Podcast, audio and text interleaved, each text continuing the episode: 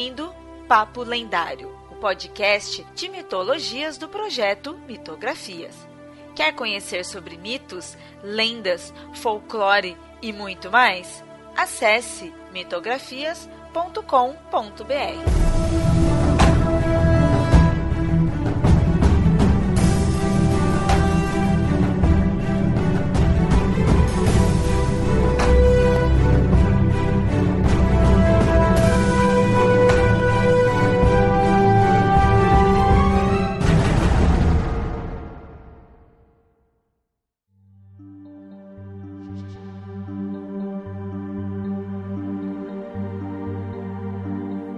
Muito bem, ouvintes. No episódio de hoje, vamos refletir de um conceito comum aí nas mitologias. E com isso, eu tô aqui com o Yamada. Olá, vocês. E com a Nilda. Olá, olá. A ideia desse episódio é, começou com uma reflexão minha ao notar a quantidade de deuses de diversos panteões que possuem um aspecto de líder, né, de, de líder, de rei né, ali do, do panteão. Porém, que esses mesmos deuses eles não foram os criadores do universo é, não são o princípio em si. Né? Ainda que sejam os mais adorados, sejam os principais, é, eles não são os que necessariamente criaram tudo a partir do zero. Eu comecei essa pauta com essa ideia de comparar o que seria um deus criador versus um deus regente, mas é interessante que pesquisando nesse assunto a gente vai vendo a pluralidade que tem no, nas mitologias diferentes, né, nas culturas diferentes, e como esse esse conceito de Deus criador e o conceito também de Deus líder, né, Deus regente, também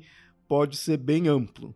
Ainda que assim o objetivo aqui vai ser comparar os deuses criadores com os deuses regentes, a gente tem que ter noção de que são termos genéricos, né? Então fica-se amplo na, quando você vai pesquisar mais a fundo.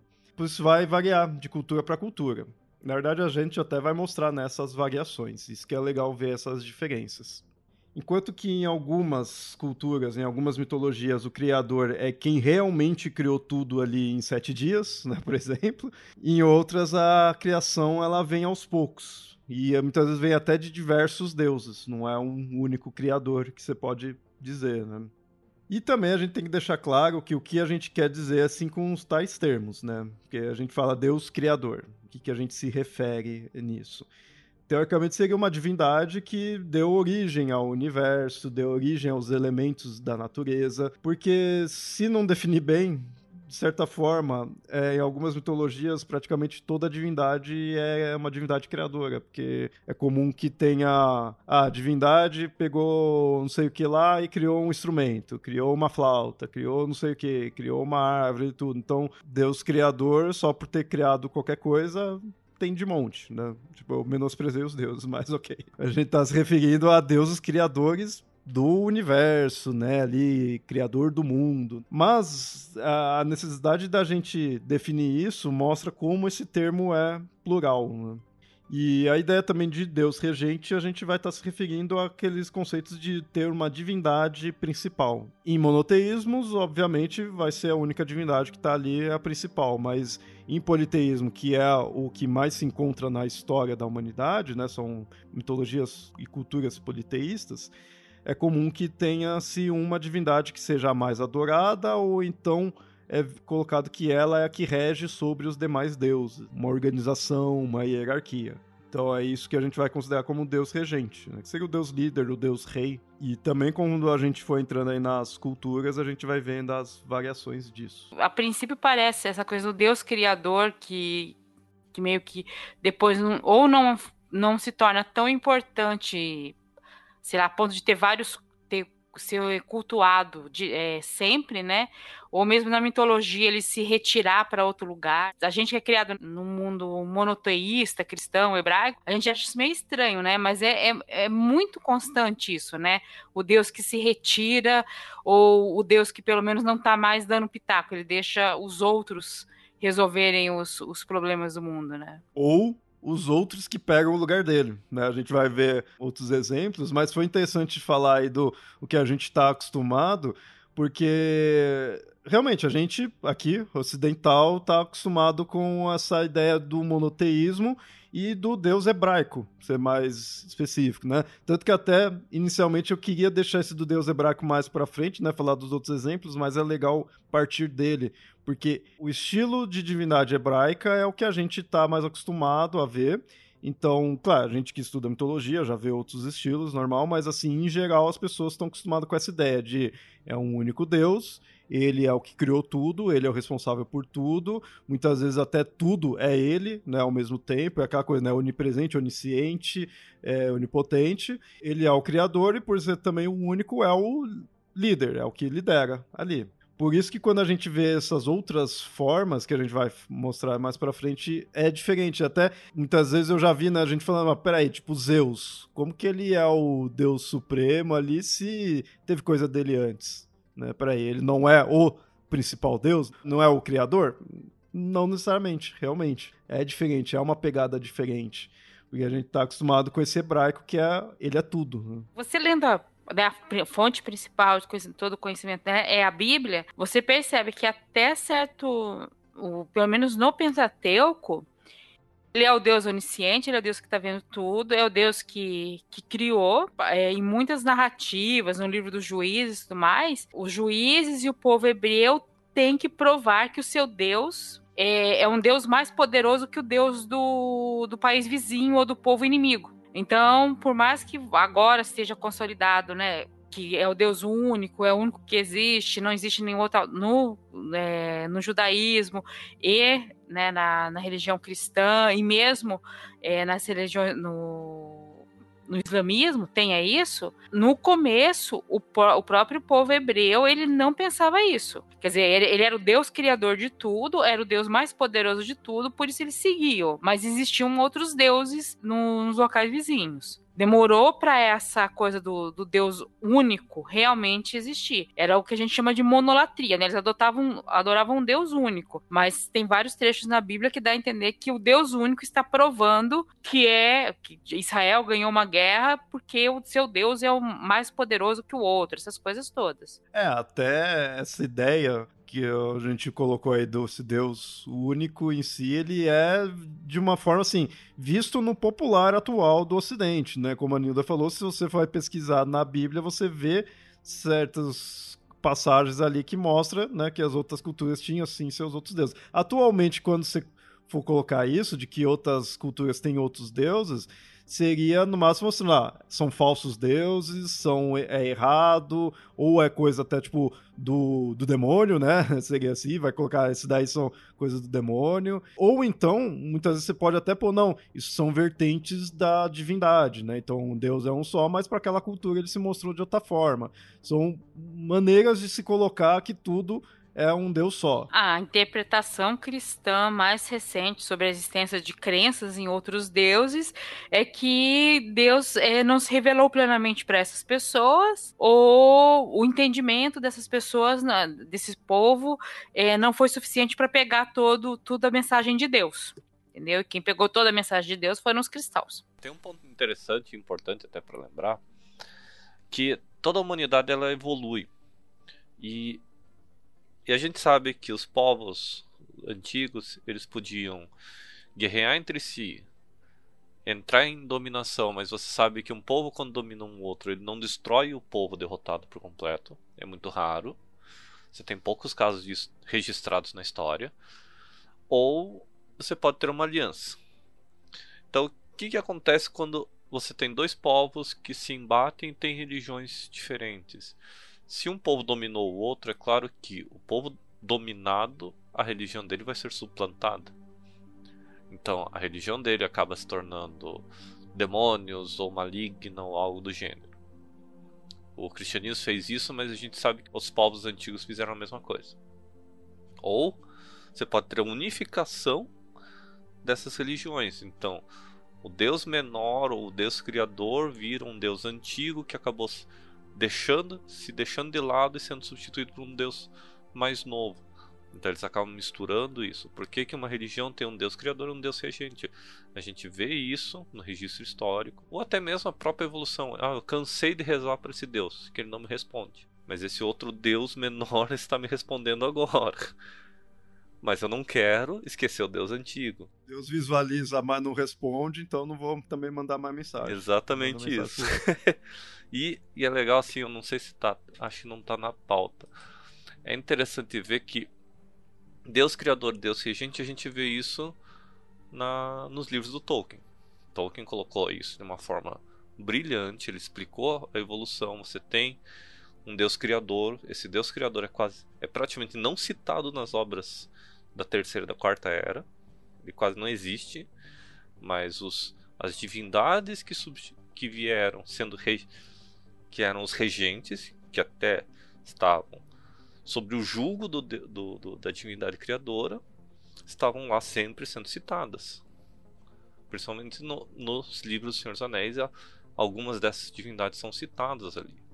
E é interessante que ele coloca forma e mostra a evolução por mais que exista um paralelo, e o Tolkien falava que não existia esse paralelo, mas você compara ele com o cristianismo, você vê muitos pontos parecidos, ele usou embasamentos mais antigos que provavelmente eram fontes que basearam o cristianismo a parte mais cosmogônica do cristianismo. É, o Tolkien ele é um exemplo que tem que estar aqui na pauta e mais para frente até a gente vai entrar num estilo dessa divindade aí que a gente tem que é o do, no caso do Tolkien, né, do, da divindade principal, que é um aspecto bem comum em algumas divindades pelas mitologias ao redor do mundo. Antes de sair aqui do deus hebraico, é interessante que, teoricamente, então a gente mostrou que esse deus monoteísta aí é popularmente visto como o criador e o rei, né? Por ser o único, é o panteão de um deus só. Então ele é criador, é rei, fica tudo nele. Mas, se você analisar até a questão do cristianismo em si, e especificamente do cristianismo, a gente tem Deus Pai como criador, né, ele que fez tudo, criou Adão e Eva, tá no, no Gênesis, mas a gente tem Cristo como o rei da humanidade ali. Ele veio aqui e iria tá reinando sobre nós. Quando você põe como rei, é, a palavra, né, rei, é muitas vezes voltado para Cristo não é voltado para Deus ali, Deus Pai, né? Eu vou dizer Deus Pai porque né, na, na Trindade coloca-se tudo como Deus, mas o, o Deus, o Cristo que veio, ele não coloca ele como o criador especificamente, muitas vezes é mais é, dito ele como um rei, vai reinar sobre o homem, né, coisa desse tipo. Mesmo que seja mais formas de tratamento, porque, como falei, né, na Trindade ali tudo é Deus, mas tem essa forma de tratar. Então ali você já vê também, de certa forma, é um requisitos dessa imagem de um Deus criador e depois tem o Deus que realmente que rege fala que é um, é um, aspecto de Deus, né? Tem o aspecto criador, o aspecto de Cristo que trouxe a mensagem é o rei e o aspecto do Espírito Santo que é o inspirador e o mensageiro. Se você pensar não como, cristão, mas analisando mitologias e tudo mais, é, é como três deuses é com cada deus com uma, um atributo diferente. Quem normalmente está de fora assim das mitologias pode achar isso meio confuso, mas eu é, a coisa mais comum é uma divindade ser outra ao mesmo tempo, não sei, seu próprio filho, seu próprio pai, seu próprio irmão, isso mitologia é assim mesmo.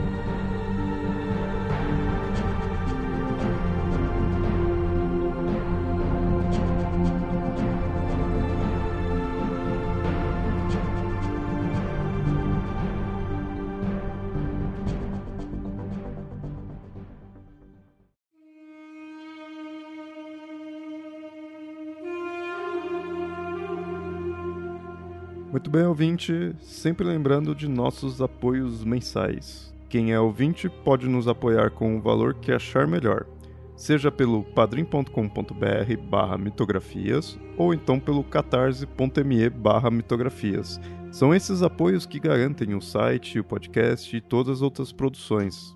Quem apoia recebe os episódios com antecedência e participa de sorteios. Inclusive, hoje chegamos ao resultado do último sorteio do ano. Quem receberá o livro da mitologia é o nosso apoiador Éder Santana. Parabéns, Éder. Logo o livro será enviado para você. E agora a gente retorna com o episódio.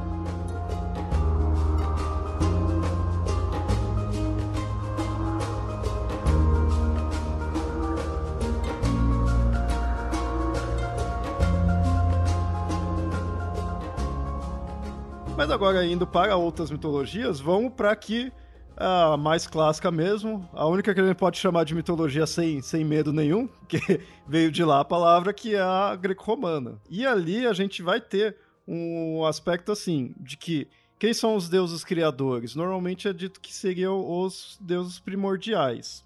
Mas ali, falando dos gregos, é bom a gente lembrar de como a gente definiu né, a questão de deus criador, porque o mais famoso na mitologia grega é a Teogonia de Hesíodo. E lá as criações, elas são feitas de forma genealógica, porque muitas das coisas criadas, na verdade, não são coisas por si só, e sim divindades. Então é o Deus tal que teve filho tal e esse filho é tal elemento, né, tal divindade, tal elemento. Teve o oceano, teve o mar, teve as montanhas, né? São divindades e e os elementos em si.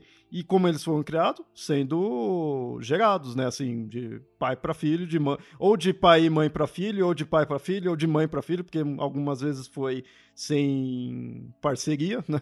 Então, assim, a gente não tem aquela ideia de um deus modelador, pelo menos nesse, nessa parte aqui, né, na, na cosmogonia. Não é aquele deus que foi lá e moldou algo do barro ou pegou algo e transformou em outro. Não, é que ele teve filhos e esses filhos fazem parte da, da criação. Tipo, a noite e o dia, eles não teriam sido criados, mas sim gerados. Isso é bem comum nas mitologias, isso não é só da mitologia grega, mas a teogonia ela é bem um bom exemplo disso, porque a teogonia é praticamente uma listagem de uma listagem genealógica. Da maneira do Exíodo tentar juntar tudo, né? Tanto é que da teogonia, é, para questões de estudo, é muito comum você estuda ela e aí você vai para as outras versões para entender as mudanças. Porque ela é uma que tem um. Não vou dizer que tem um começo, meio e fim, porque falta pedaços ali, não da obra dele em si, mas ele não colocou tudo que tinha na Grécia, seria impossível. Mas o dele é bem, bem, bem completinho, né? Assim, tem bastante coisa, então é a partir dele que você vê as alterações, que daqui a pouquinho a gente vai ver. E como eu falei, então, a criação né, de, os deuses criadores, no máximo você pode então falar que seriam esses deuses primordiais, porque tem, chega num nível que alguns surgiram do nada. Então veio o Caos, Gaia e Eros, que isso daí é bom deixar claro que assim, muita gente confunde, eu mesmo já confundi em alguma, algumas vezes, de que tudo veio do caos. E não. Caos, Gaia e Eros, segundo né, a teogonia do Exíodo, eles surgiram do nada. É que o caos veio primeiro, depois veio Gaia e depois veio Eros. Mas Gaia e Eros também vieram do nada. Né? Eles não são filhos de, do caos. São as três divindades que surgem do nada e são as divindades mais criadoras, por assim dizer. Gaia é bem óbvio, né? É, com Urano, ela teve todos os titãs, teve os principais deuses e teve outras outros filhos aí surgindo do nada, né? sem parceria, né? Vindo direto dela. Tanto que Gaia, na mitologia grega, você vai ver que cai qualquer coisa no chão, nasce algo.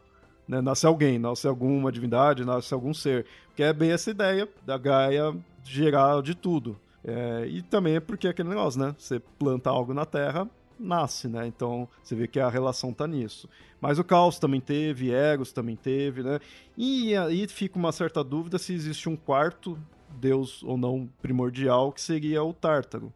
Porque fica naquela dúvida se o Exíodo estava dizendo que o Tártaro era um local ou era uma divindade. Poderia ser os dois, mas fica na dúvida se de repente ele não estava dizendo só que era um local mesmo, não era uma divindade. E alguns outros autores você vai ver isso variando, né? Alguns tratam como local, Tártaro, onde ficou os titãs, outros como uma divindade, outros como os dois. Varia. Mas, a princípio, Caos, Gaia e Eros são os deuses primordiais e com isso eles, a gente pode chamar eles de deuses criadores porque eles que deram origem a tudo.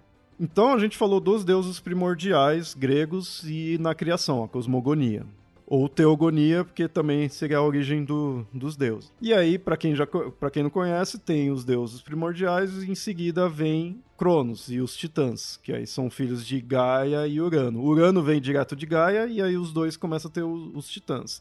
E aquela coisa, né? Os, os deuses aí, eles são bem os elementos mesmo. Se não é tipo o oceano, é o deus que vai reger sobre os oceanos. Mas é algo bem focado ali no elemento. Depois de Cronos, que aí sim vem Zeus.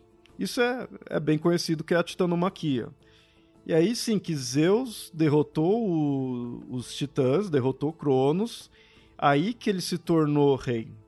Então, Zeus é o exemplo mais óbvio de Deus rei, porque ele não foi o criador, tem pelo menos duas gerações antes dele, e aí ele derrotou o pai dele, e só aí sim que ele conseguiu reinar. E isso é interessante, isso é bem, é bem claro isso. Ele precisou derrotar Cronos para poder ir lá no Monte Olimpo, tipo, sabe, respirar e falar, opa, agora agora é com a gente, né? É ele para os outros olimpianos. Claro que vai ter é, algumas versões que coloca que depois vieram os gigantes para ele derrotar e depois veio o Tifão para ele derrotar, mas é sempre assim, ele começa com os titãs e aí ele derrota todos ali os obstáculos e aí sim ele se torna rei. Ou seja, é um deus conquistador. Como se for pensar um rei, né, uma questão de reinados, antigamente faz sentido isso, né, conquistar. E aí, referente a Zeus, a gente vê bem que ele não é um deus onipotente. Por mais que ele seja o deus rei, o mais adorado, que lidera tudo, que se você contrariar você tá realmente ferrado, tudo, ele não é onipotente porque tem outras divindades que tá de pau a pau com ele, sabe? É, um exemplo disso é as moiras, que é o destino. Então mostra que Zeus, ele ainda que seja o deus rei, o líder de tudo, ele ainda está abaixo do destino. É, e esses elementos primordiais, né, que, que parecem ser primordiais, não, não podem ser confrontados nem, nem pelos deuses a qualquer momento, né? Que é o destino. Eu acho que até mesmo a Hecate, ele não pode ficar confrontando elas. Tanto ele como os outros deuses não podem ficar né, confrontando elas a, de qualquer jeito ou a qualquer momento, né? Tem que tomar muito cuidado. É, isso mostra porque que, querendo ou não, os deuses mais primordiais, eles são desses elementos mais mais grandiosos mesmo, né? É o oceano, é a terra, ou é o vazio, né, que é o caos, né? São coisas extremamente grandiosas. Não é só uma tipo uma ninfa de um rio ali, né, alguma coisa bem mais localizada. São coisas grandiosas. Que aí vai se formando, você vê que a formação do mundo é aos poucos nesse sentido. Porém, a gente ainda tem a imagem de Zeus, ele, ele distribuindo as funções dos deuses, e aí coloca-se que os deuses que vieram a seguir, é ele que foi definindo, né, muitas vezes. Então, a Atena, deusa da sabedoria, vem dele, vem por causa de Zeus. Os outros, os filhos deles, tudo meio que ele foi, tipo, distribuindo as funções. Então, tem quase que um que criador nesse aspecto, né? Não fica tão o criador tão óbvio, mas fica um pouco nisso daí. Mas muito mais ainda preso à ideia de Deus regente, né? Deus que está ali reinando tudo. Não seria mais um ordenador, né, do que um, um criador, né? Um, colocando ordem nas coisas. É, passa muito essa ideia. Porém, isso é a teogonia do Exíodo, que é mais certinho assim de você ler, é mais fácil de entender. Mas a gente tem outras cosmogonias, cosmogonias gregas, né? Então tem outras versões.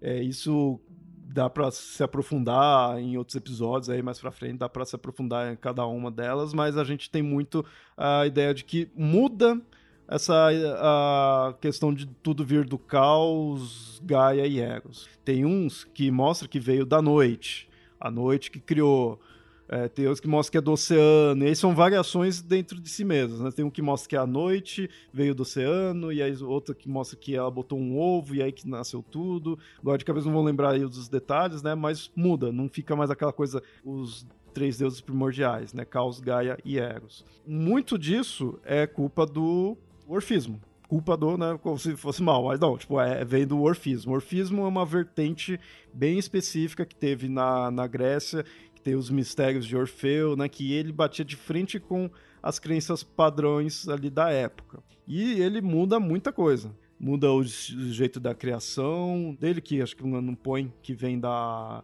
da noite, né? Tudo vem da noite. É interessante essa ideia das coisas virem da noite, porque a gente começa nosso dia de dia. Mas, querendo ou não, a ideia é que as coisas vieram da noite. Primeiro tinha a noite, depois que veio a, a luz, né? Então depois que vem o dia, começa pra, pela noite e aí passa-se um tempo, surge o dia. Tanto que acho que tem uma das versões que mostra que o dia é filha da noite. Muitos povos o dia começava com a noite, quando a noite caía. Os hebreus era assim para vários outros povos. Você começava a contar que o, o dia terminava, o sol se pôs, o dia terminou. Então a noite já pertence ao outro dia para a gente entender um pouco do porquê desse pensamento de começar a noite, né? Porque a, a noite, o dia termina, a noite começa. Então a noite, né, é o, é o outro dia, é o início de tudo, né? Tudo está começando ali. E outra coisa, a gente fala às vezes da, da, mitologia grega, a gente não pode esquecer que a gente fala muito das coisas gregas, porque é uma coisa que a gente teve muito contato, foram os primeiros textos a serem salvos, mais fáceis de entender, várias coisas assim. Mas a, os gregos é um povo que já sofria influência antes da Grécia existir como um, os gregos, né, serem reconhecidos como um povo único, já existiam mesopotâmicos, já existiam egípcios, já existiam outros povos com outras origens de mundo. E para isso ter se misturado nessa cosmogonia grega não é difícil. Eles tinham contato com esses outros povos também, né? E eles já, quando a Grécia surge, né, como uma unidade, não é uma unidade, porque a Grécia nunca chegou a ser uma unidade, mas como um povo reconhecido como tal, né? Um povo específico, já tinha o Mediterrâneo, já tinha aí mais de 3 mil anos de história. E aí, para fechar essa questão aí do orfismo, que é o que mais né, diferencia aí do, dos gregos, é, a gente tem, tem essas, né, essas cosmogonias diferentes, e mais pra frente a gente se aprofunda aí em outros episódios, mas só pra né, vocês verem que tem outras formas de criação, tem outros deuses, né, criadores. E a gente tem Zeus, que ele não é o primeiro deus, numa dessas versões, que é, o próprio orfismo também tem suas variações dentro dele. E aí tem uma que mostra que Zeus não é o, pr o primeiro deus, mas é o principal ali, deus regente. Só que Aí tem, é, a gente tem que pegar também que um, uma divindade importante para o orfismo é o Dionísio. E o Dionísio, ele, quando é pequeno, ele morre, os titãs é, destroem ele, comem ele, mas aí Zeus tira o coração dele para que ele possa renascer. E fulmina os titãs, e das cinzas nasce o, a humanidade. Então a gente nasceu das cinzas dos titãs junto com as cinzas de parte do Dionísio, né? Então a gente tem essa dualidade. E o orfismo, ele, assim, é, não generalizando, mas é, fazendo uma, uma comparação bem superficial, ele é o mais perto que a gente pode dizer de uma religião. Não que uh, os outros gregos ali não fossem religiões nem nada, mas esse aspecto é, basicão que a gente tem de religião, de salvação, de de você ter que fazer o certo, né, para melhorar e coisa assim, isso o orfismo tem. Então essa, essa coisa é, superficial, né, de a gente vai falar de uma religião, esses conceitos que, assim, a gente vai encontrar no orfismo. Então a gente vê um quê de religião nele ali. E nisso, então, a gente tem a gente sendo, né, tendo nascido dos, dos titãs e do Dionísio.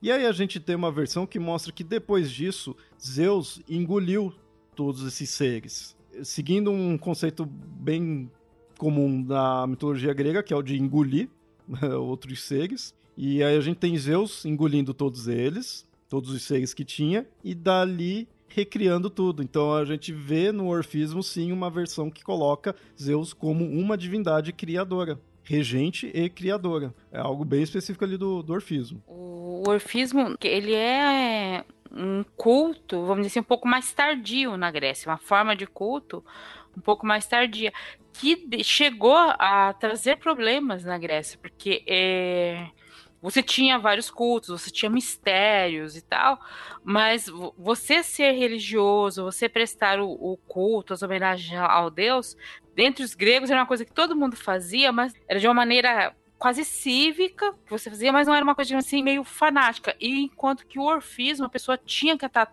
meio que a todo momento mostrando aquela devoção, sabe? Era uma devoção muito mais forte, né? Muito mais presente, que causava estranheza entre os gregos tinha um deus ao qual você era mais devoto, mas pronto, sabe? Não era essa coisa mais, é, assim, mais presente, mais sabe, quase fanática. O orfismo ele tinha um pouco, ele teve esse problema, acabou gerando um certo problema social uma época, até ele se adequar a, aos cultos da época, até ele ser realmente aceito e tudo mais. É, e tinha muitas características que ia muito contrário. O pessoal que seguia o orfismo era vegetariano, era é, se, é, se, abstinha de muitas coisas ali. Então, por ser vegetariano, por causa que eles acreditavam em reencarnação. Então, por causa disso, não poderia fazer mal para os animais. Então, não poderia ter sacrifício de animal. E, tipo, isso era muito comum na, na Grécia inteira, assim, né? Se sacrificar o animal. Não podia fazer isso para um, um alguém que era adepto do orfismo. Então é bem diferente, né? Então batia de frente. Tem uma coisa sobre o sacrifício animal entre os gregos que é muito interessante, porque às vezes você lê que, por exemplo, tal rei ou tal, né, tal é, personalidade fez é, um sacrifício grande, tal, por devoção. Mas não era só isso. Você sacrificar um animal significava que você iria comê-lo. Dependendo do animal e da quantidade, era a quantidade de pessoas que você convidava uma pessoa que, que fosse importante, um político importante, fazia sacrifícios enormes, porque daí ele distribuía a carne. Porque qualquer animal que você matasse era um sacrifício. Você tinha que queimar as vísceras e comer a carne. Numa época que não tinha geladeira, numa época que você, né, você no máximo cozia a carne ali e guardava por um, dois dias não tinha outros métodos de, de conservação, né? Então, o sacrifício de, de animais era, inclusive, você sacrificava isso numa grande oferenda ao Deus, ao, à comemoração, e distribuía a carne para as pessoas. Quanto mais você sacrificava, você distribuía, você alimentava. Agora, imagina você ter um culto que não faz isso. Como é que um político que ganha cargos ou, ou ganha prestígios na, né, na Grécia consegue manter o seu prestígio se ele não vai mais distribuir carne?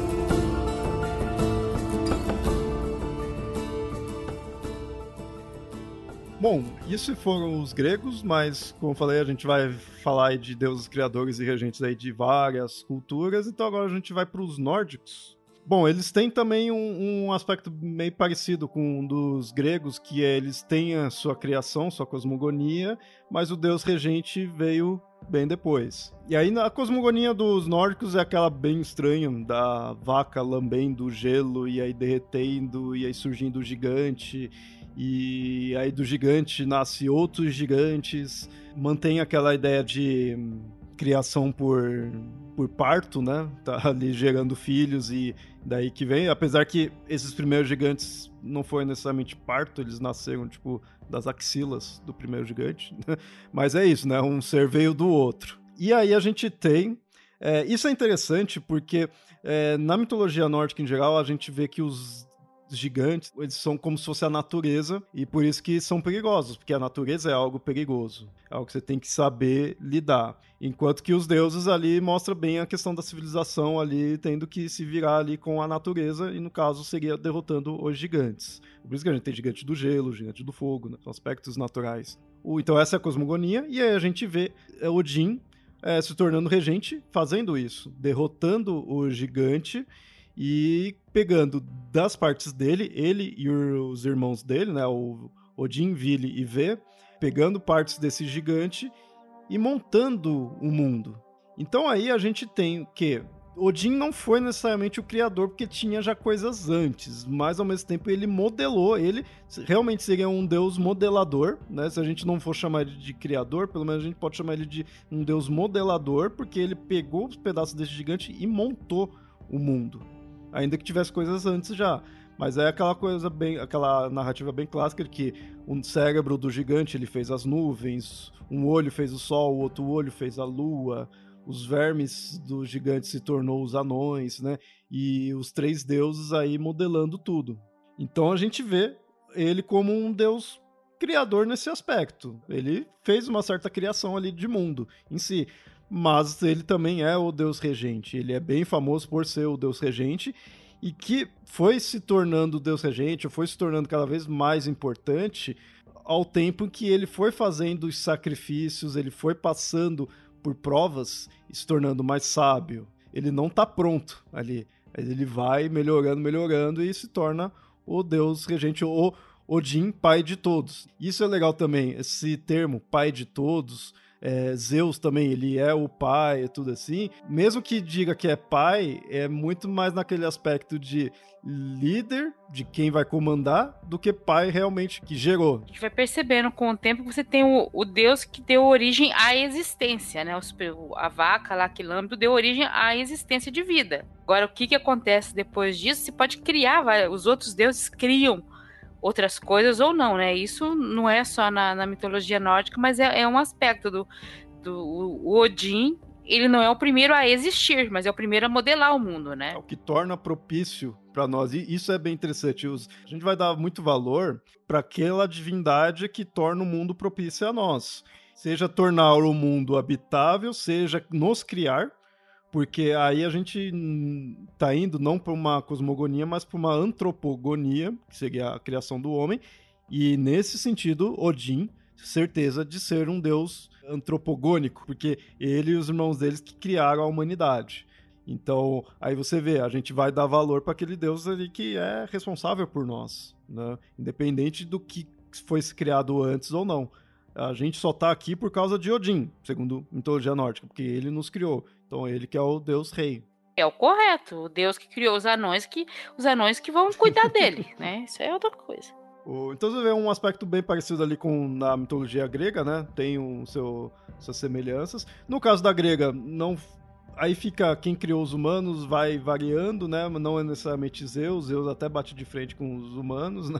Ali, mas é o, o, rei também, né? E nos nórdicos a gente tem Odin como rei e como criador da humanidade. É, essa relação de ter uma importância para a humanidade a gente vê muito nos egípcios. Na cultura egípcia, a gente precisa lembrar que tem muitas versões, claro que todas essas aí também tinha, mas da egípcia é é muito disso daí. E assim, só que variava muito na importância mesmo da divindade, por causa dos locais. Tinha é, locais e época. Tinha época que era uma divindade só.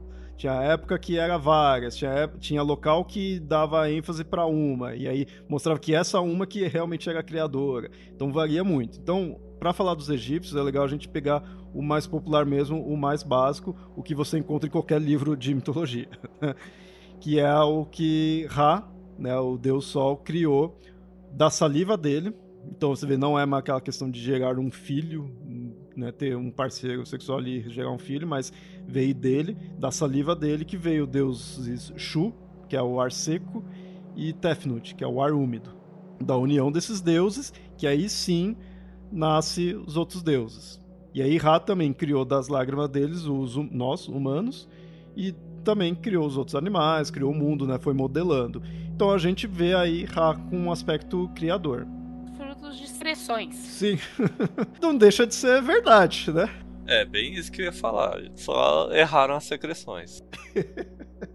que do Deus é essa secreção. Aí depois, quando a reprodução é outra. Coisa é a criação, outra é a reprodução. Então, a criação era tipo, não sabia como fazer, fez do, do jeito que pôde. Aí depois o reprodução, aí acertou, acertou o jeito, né? Com o tempo vai aprendendo como que faz. e nesse caso dos egípcios, a gente vê Ra como, como um criador, né, nessa versão aí, sem dúvida, mas também vê como um deus principal, né, sendo ele é um dos mais adorados em muitos locais do Egito ali. É, porque é o deus Sol, né? Sol vai ser muito importante para os egípcios, então é natural que ele seja o deus principal, ali, o deus rei. Só que isso também vai variar, porque, como falei, né, teve época que ficou monoteísta, entre aspas, né, com o Atom. O Atom, teve, é, em outras épocas, ele era uma vertente do Ra. Então, isso que deixa a mitologia egípcia muito confusa é que um deus ele vai ter não só vários nomes, como realmente várias vertentes ali.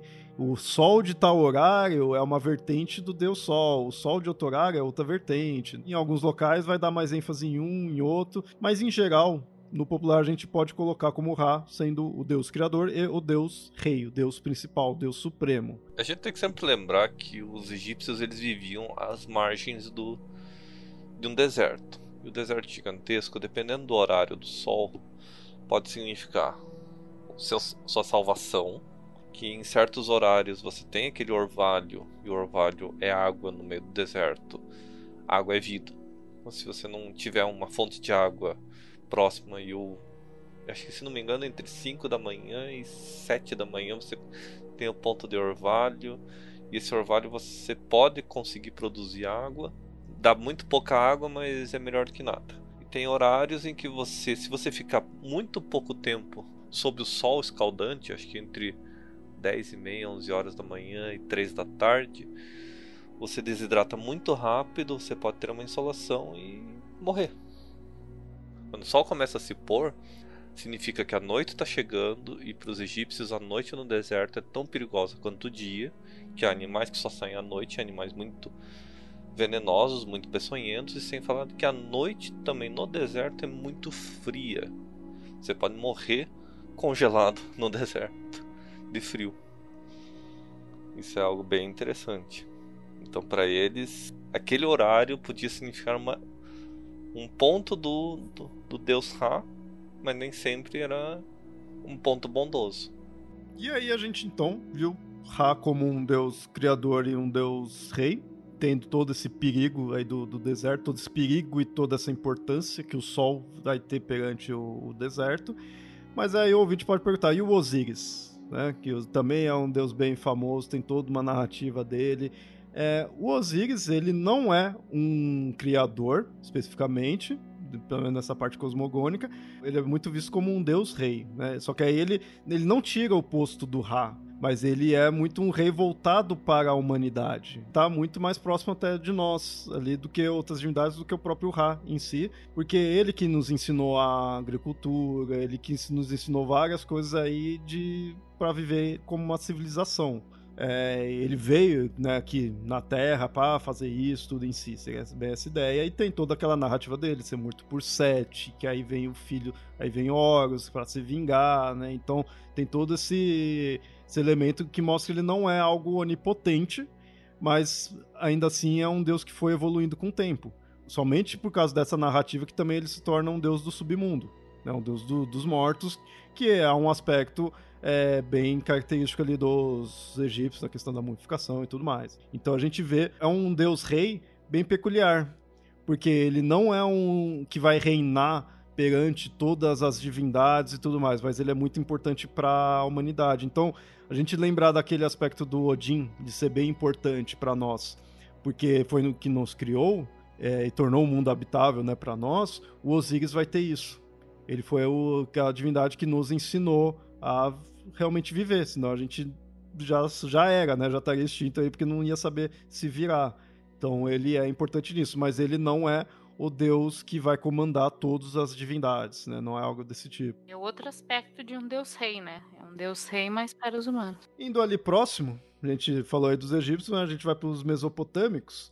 E o deles, assim, não vou destrinchar aqui a narrativa em si, mas a gente tem, tem também variações e ele é muito do exemplo de conquista também, que é o Marduk, que enfrenta a Tiamat. Dos pedaços da Tiamat ele vai moldando o mundo, né? Então é bem é parecido com o caso nórdico, né? A mitologia nórdica que, tem que o Odin fez com o gigante. Aí o Marduk que derrota e se torna também um principal deus. E assim, é mesopotâmico também tem muitas variações de época e local, né? Alguns você vai ver outras divindades, mas o Marduk, que se não me engano é o que é tratado no Enuma Elish, né, um dos textos mais famosos, é o que mostra a questão do, do Marduk ser extremamente importante, extremamente adorado, e é quando ele enfrenta Tiamat. E tem um aspecto interessante, né, várias interpretações dessa história, porque o Marduk acaba tornando possível a existência da humanidade, porque a Tiamat é um elemento primordial, é um elemento primordial de águas, e isso pode significar você aprender a lidar com os rios o Eufrates e, e, o Tigre, né? A, a, quando eles enchem, eles não tinham uma, a mesma constância do Nilo, era outra constância, mas você domar né, o rio é você tornar possível a existência da humanidade ali. É o Deus conseguindo domar esse elemento primordial da água, que é devastador, né? Então você saber lidar com isso. O Marduk ele tornou possível as civilizações, né? Porque foram várias civilizações ali. É, e esse do Marduk, a gente vê que ele tem essa questão de criador, mas ao mesmo tempo tem coisas antes, né? Então dele é muito essa ideia de ordenar, né? de colocar ordem nas coisas, de organizar, pega as os pedaços da Tiamat e molda tudo, mas tem até outras divindades antes. O Anu, tudo, tem vários ali.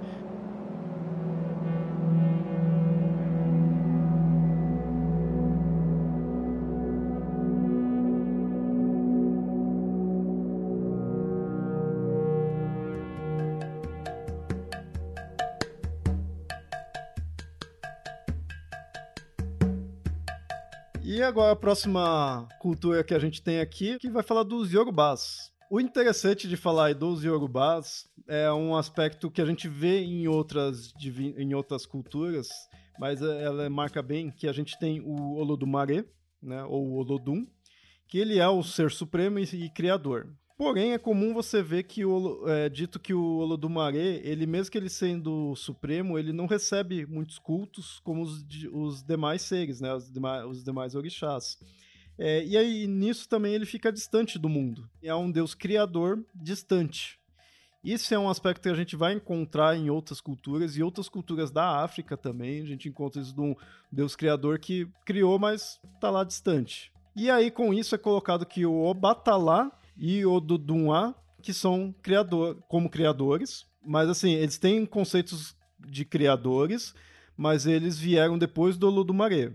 Então, o Olodumare que é o primeiro criador, tudo lá, só que ele fez e ficou distante em si. E aí esses outros também põem como criador, mas criou elementos específicos, assim, né? Aí eles já estão mais próximos. Acho que o do Maré é o único que nunca veio até a Terra, né? Porque é o Orum, né? Porque tem o. Ah, esqueci, tem um local onde ficam os deuses e tem o Orum, que é onde nós moramos, né? E todos os deuses, em algum momento, estiveram na, em Orum, né? E o do Maré não. Acho que nunca veio. Esteve aqui.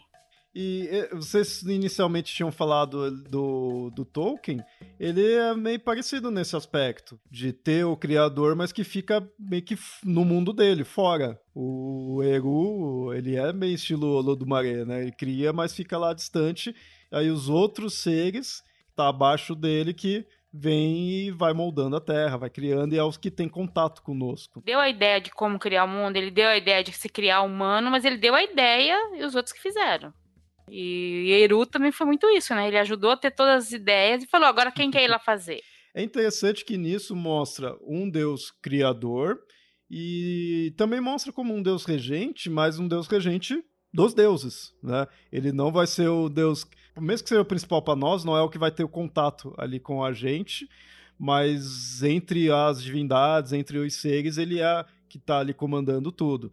Mesmo que muitas vezes possa ter dentre esses comandados, um deus principal. Um deus que a gente vai ver como principal. Mesmo entre os Yorubás, é meio complicado, porque cada cidade ou cada região tinha um orixá principal. Então, aqui no Brasil, a gente tem meio que uma compilação disso, mas essa compilação se deve à, à, à junção né, do, do, dos povos de cidades diferentes. É, tanto que ouvinte, como a gente sabe que é, conceitos yorubás é bem forte aqui, e a gente tem ouvintes aí da, de candomblé, tudo, então diga também como, se no, no, no seu caso, da sua crença, se muda algum desses aspectos. Se é outra divindade, outro. Eu sei que falando de divindade as pessoas podem né, não concordar, mas tipo outro orixá que, seja o regente, se o Olodumare tem um aspecto diferente, se teve algumas variações. Que isso, querendo ou não, a gente pega mais pro voltado lá para a África mesmo, né? Mais antigo. Mas todo esse tempo teve variações, então é interessante aí vocês falarem como teve essas variações, né? quais são. E, e, como toda religião, ela tem variação com o tempo, né? Conforme mais você vai estudando religiões e, e mitos, você vai vendo que, que há certas variações com o tempo. Eu gosto particularmente dessa ideia do, do Deus que, que criou, que dá a ideia, e aí ele cria outros deuses, ou gera, ou foi criado junto com outros deuses, né? Isso depende de cada religião que vai que vão fazer aquela coisa, porque sabe aquela coisa, um ajuda a pensar e os outros põem a mão na obra. No caso da, das religiões urbanas tem muito isso, né, do, porque isso também é, pega o aspecto de cada orixá, né? Um é mais ligado à metalurgia, outro às plantas, outro à caça, o outro ao mar, o outro ao rio, outro à lagoa, um ao ouro, o outro a. Sabe, cada um é, é ligado a um aspecto, né? Do, do todo, Há né? quem diga até que no próprio catolicismo passa um pouco essa ideia no sentido de Deus e os santos, onde tem vários santos ali, não são divindades, mas são seres mais específicos e mais próximos de nós, porque né, já estiveram aqui na Terra tudo, enquanto que a divindade mesmo está mais distante. A gente tem né, outros exemplos aí. Um exemplo que é interessante a gente pensar se está distante ou não, e também porque tem muitas variações, é dos próprios indianos. Né? Os, o, na mitologia hindu, a gente tem o Brahma, com o Trimurti, ele é o que cria, tem Vishnu que mantém e tem Shiva que destrói para recriar. E o Brahma, ele realmente é o que menos tem cultos. No geral, ele é o que menos tem contato. Pelo menos em algumas vertentes ali. A gente vê, por exemplo, o Vishnu, ele tá direto descendo aí na Terra com seus avatares, tendo contato em si, vindo como Krishna, vindo como inúmeros animais. Agora o Brahma não. O Brahma seria algo mais distante. Então ele, de repente, poderia ser um bom exemplo disso também, de um deus criador e distante. Ele é distante da, da humanidade, né? Ele, ele tem algumas histórias e tal, mas toda a imagem que você vê de Brahma é ele sentado, é a questão da Lotus, mas é sempre uma coisa distante, né? Você não. A, a imagem dele passa a serenidade e, e uma coisa assim, né? Superior. Enquanto, por exemplo, o Vishnu, ele tem vários outros aspectos, né? Você tem várias imagens muito diferente. O, o Brahma é aquele que tá, tipo, sereno ali, tá de boa, tá na dele, não tá se estressando. O Vishnu é aquele que tá impetuoso ali, quer fazer um monte de coisa ali, então ele vem direto, tem um monte de avatar. E o Shiva é o que tá puto da vida já, já quer acabar tudo. E, e o Brahma criou o mundo quando abriu o olho e ele destrói o mundo quando ele fecha o olho e vai dormir, né? Uma coisa interessante sobre o, a parte dos, dos hindus, da cultura indiana, é que eles já são religiosamente preparados de que tudo tem um começo, um meio, com crescimento, com desenvolvimento e um fim. Eles sabem que o fim é inevitável, mas eles não podem ficar só esperando o fim. Eles têm que viver o meio. Isso está na cultura deles. Acabou indo para o budismo. Quando você tem o surgimento do Siddhartha na Índia, Siddhartha ele puxa isso para ele, ele não renega o que existia antes. Isso é uma coisa muito importante. E até o Siddhartha, ele tem isso na própria cultura dele, porque ele retorna várias vezes em várias formas, dependendo de uma forma que é só para apaziguar o, o, os problemas dos humanos. Entre, teve uma vez que ele retornou como um elefante com vários com, com várias presas e ele deu essas presas para os humanos para que eles não ficassem tão ávidos pelas presas dos outros elefantes. Ele se sacrificou praticamente, né? Ele se sacrifica para que, mesmo assim, os humanos ainda ficaram com querendo, caçando o marfim dos, dos elefantes. Bom, mas isso do, dos hindus, assim, é, ouvinte, você pode ter visto outras versões que hindu também, como toda mitologia, né, tem é, suas variedades, mas em geral a gente vê dessa forma, né, o, o Brahma não ser tão próximo ali. É, é que a gente tá, tá, nós estamos pegando realmente a parte mais geral e as partes talvez até um pouco mais consensuais, né, de tudo isso.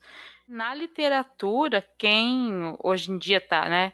Já faz um bom tempo as pessoas constroem, principalmente literatura de fantasia, criam mundos e esses aspectos, né? De Deus criador, de Deus mantenedor, também existe na, na literatura. Quer dizer, é um conceito que existe e que é utilizado também até em mundos criados, né? Essa, essa coisa. Porque é um aspecto muito presente na humanidade. Interessante pesquisar nisso daí, porque inicialmente, assim, parece que é algo simples, né, de definir ali, que seria uma divindade que é criadora, que é a mais adorada que todas as outras, e com isso ela reina sobre todos os deuses e a humanidade. Mas aí, conforme a gente vai se aprofundando em cada mito, cada uma das culturas, a gente vê que existe um espectro desses conceitos, tanto entre as culturas, pelas variações também, né, é, de, de, das culturas de uma para outra, como internamente. Numa mesma mitologia tem as variações, a gente viu a variação da mitologia grega, a gente viu aí que dos hindus né, tem esse aspecto, mas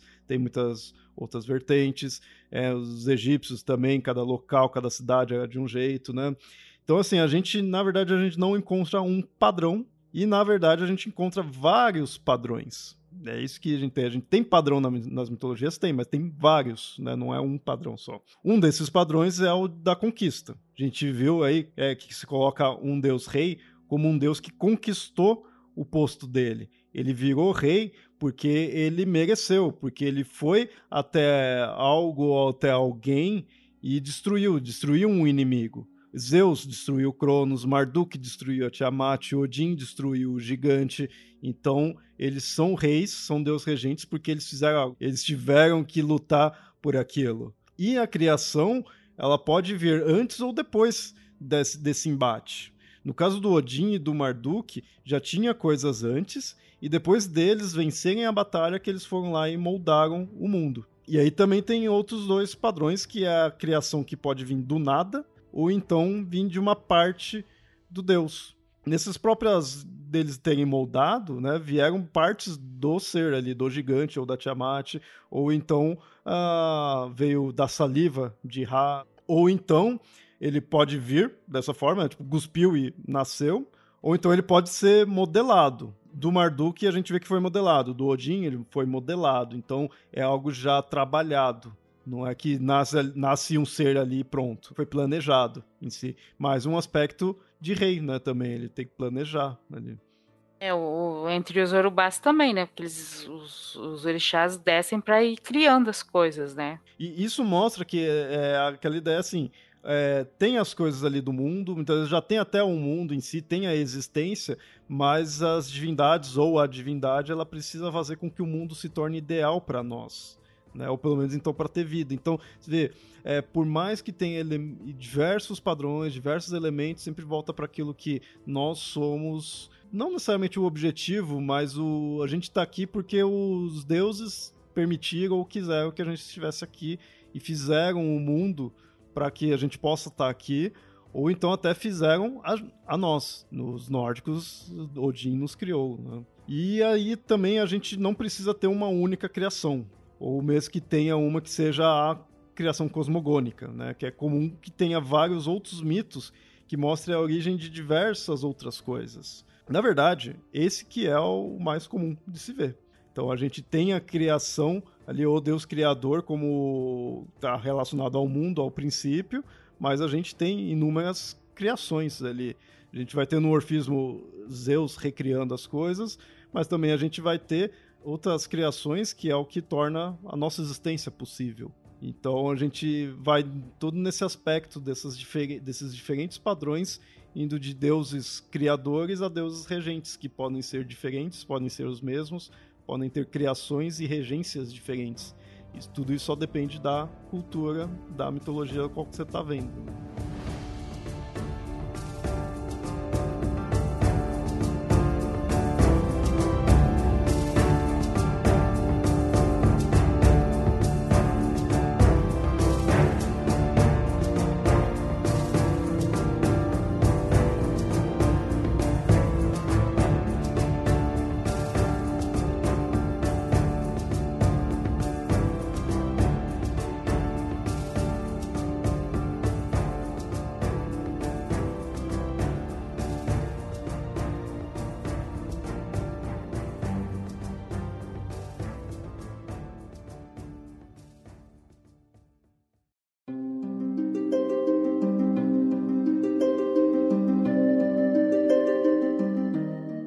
Bem, ouvinte. Gostou do programa?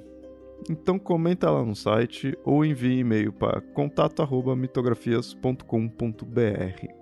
E também compartilhe nas redes sociais. Se não nos segue ainda, saiba que estamos como Papo Lendário no Facebook e arroba mitografias no Twitter e no Instagram. E até o próximo episódio.